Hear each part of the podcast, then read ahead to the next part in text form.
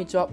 八木蓮太郎です。今日はリバプール・スパーズの激アツの一戦について話していきたいと思います。えまあ、こっちに来てからフットボールはめちゃくちゃ見てて、まあ、リアルのチャンピオンズリーグやったりいろいろエグい試合見てきたんですけど、まあ、この試合は自分の応援してるチームってこともあって、まあ、少し興奮が抑えきれませんでした、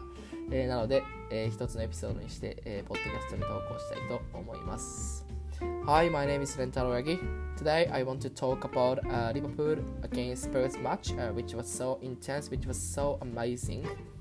Uh, I watched football a lot uh, after coming to London, um, including uh,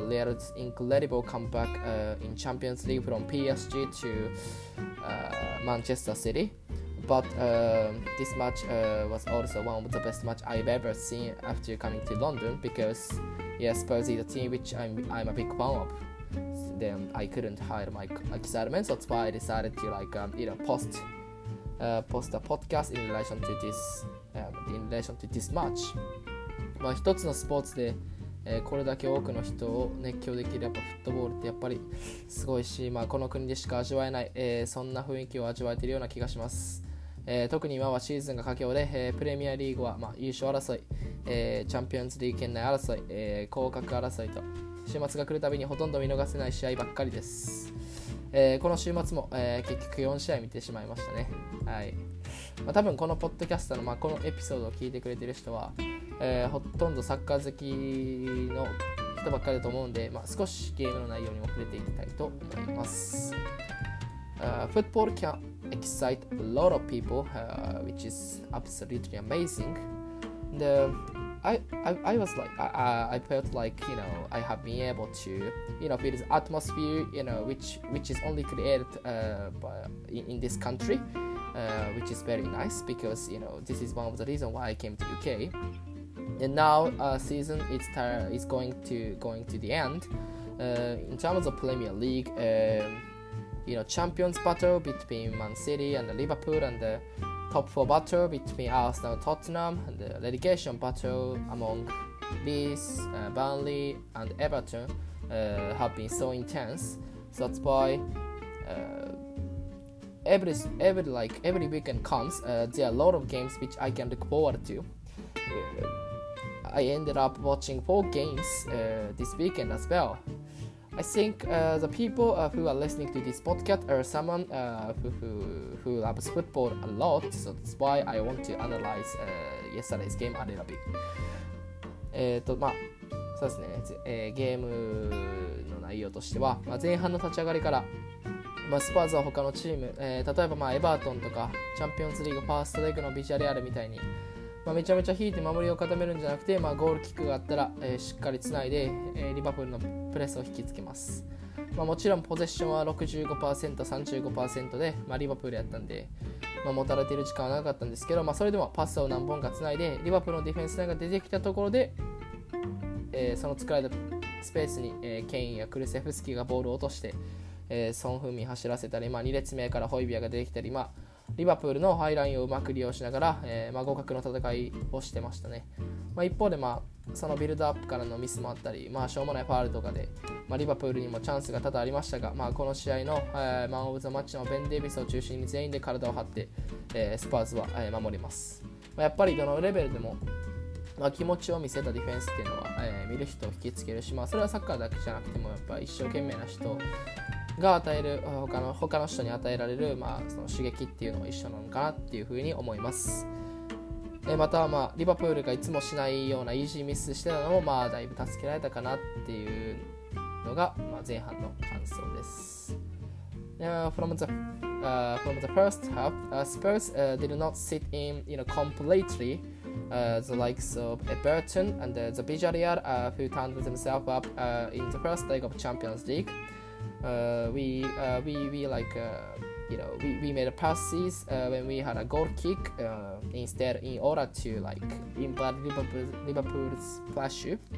Of course, possession you know was 65% to 35% for Liverpool, so that's why Liverpool dominated us mathematically. but we we like we connected pass really really well then you know we can like exploit Liverpool's high line uh, when when we invert invert the pass. Then you know Kane and Kulusevski drop the ball. Then you know uh, put the ball uh, put the ball behind Liverpool's defensive line to the day Sonny or sometimes you know Højbjerg uh, who run from you know second line of midfield. Yeah, and uh, I think uh, the game was totally unique, not like a one-sided pitch. A lot of people uh, expect this game uh, to, to, become. But on the other hand, uh, we made us easy mistakes uh, from build up, and we considered easy fouls as well to let Liverpool, you know, utilize utilize that kind of chances. But you know, we, we put put our body on the ground on the line uh, like Ben Davies, uh, who, who was the man of the match of this game. I think, uh, however level you played for, the difference uh, which like which sacrifice what sacrifice you, yourself for, for the team uh, attract the people uh, who are watching this game and uh, I think uh, that kind of attitude uh, can can be applied to you know anything I think the, the, person who, who, gives everything willingly willingnessly you know, can attract a lot of people's support. So that's why you know this kind of attitude is very important. You know, no matter how no matter how good you are, and uh, the fact that Liverpool uh, made easy mistakes, uh, which Liverpool uh, don't usually do, uh, helped us a lot. I think. まあこれが前半です。まあ、後半、まあ、僕自身はまあやり方は少し変えてくるかなっていうふうに思いました。えーっていうのも、まあ、チャンスは作れたけど、まあ、ピンチも多かったし、まあ、リバプール相手に先制されたら、まあ、チャンスないかなと思ってたんで、まあ、そのそういうふうに、まあ、ハーフタイム変えてくるかなと思ったんですけど、まあ、さすがコンテ、えー、ゲームプランを遂行し続けて、えー、後半は、まあ、スパーズが支配とまでは言わないですけど、まあ、優勢というか、まあ、ゲームプラン通りに、えー、ゲームを進めます、えー、そしてついに得点が来ます。ビルドアップから、えー、空いたポケットにエメルソンがボールを受けて、えー、サイドチェンジ。ケインのエグいトラップから、まあ、リバプールのディフェンスが引きつけられたところに、えー、セセニョン。でセセニョンが折り返してそのフンミ、まあ、完全にリバプールのディフェンスラインを崩して、まあ、先制しますその時のパブの熱狂がこちら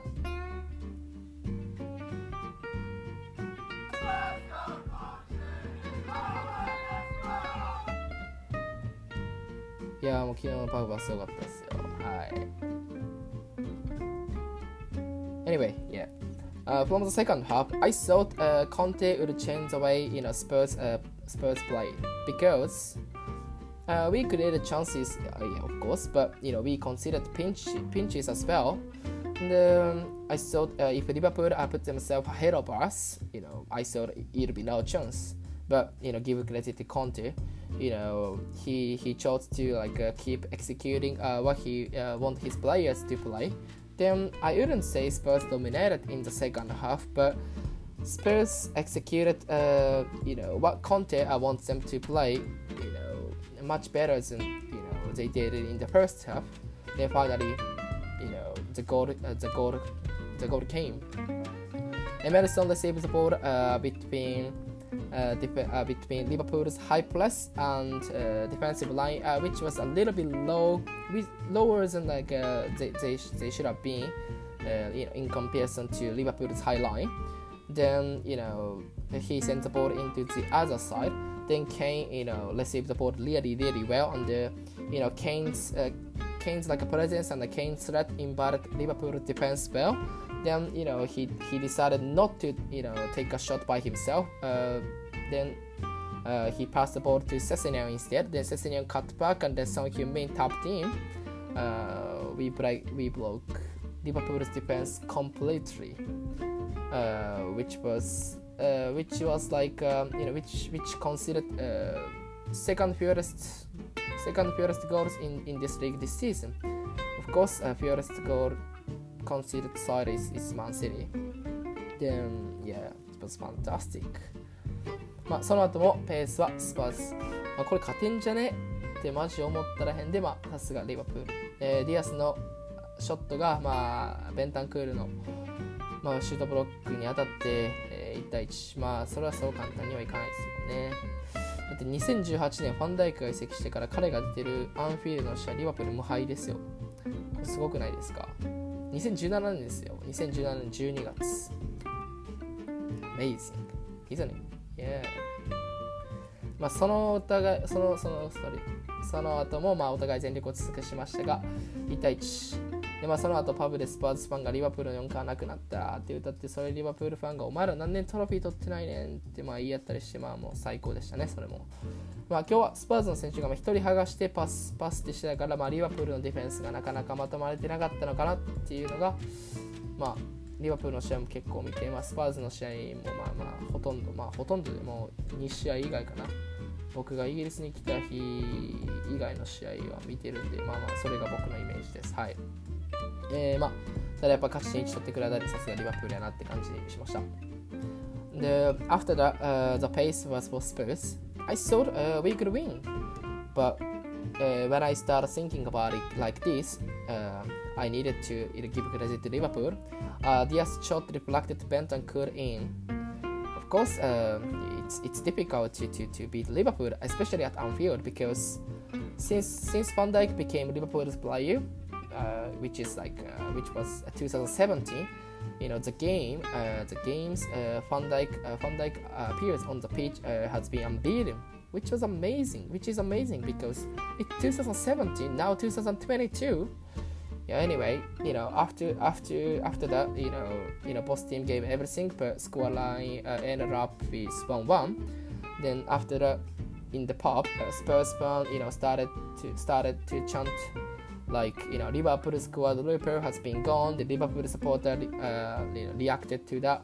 You know how many how many years have Spurs uh, been televised or something like this? Yeah, which was amazing, which was fantastic because this is a scene uh, which I couldn't see in, in Japan at all. Um, uh, if I have to like uh, describe this game as one word, like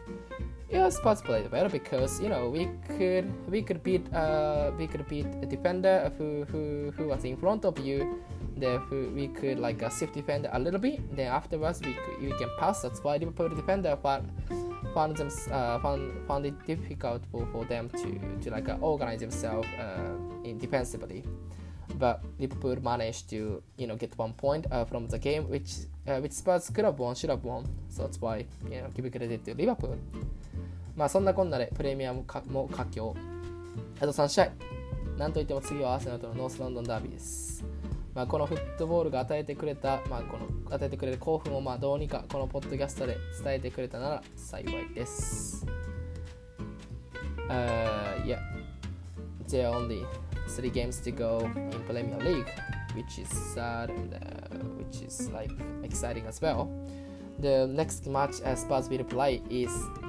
Arsenal, which is very very big. It's North London derby. Yeah, we can't we can't afford to lose this one as well. Arsenal as well, I think. Yeah, I'm happy if I can like communicate the exp- excitement football have, have given me you know in this country uh, to do you uh, throughout this podcast. えー、はい、今日は以上です。えー、チャンネル登録、あのはい、聞いてくださってありがとうございました。 ではまた。バイバイ。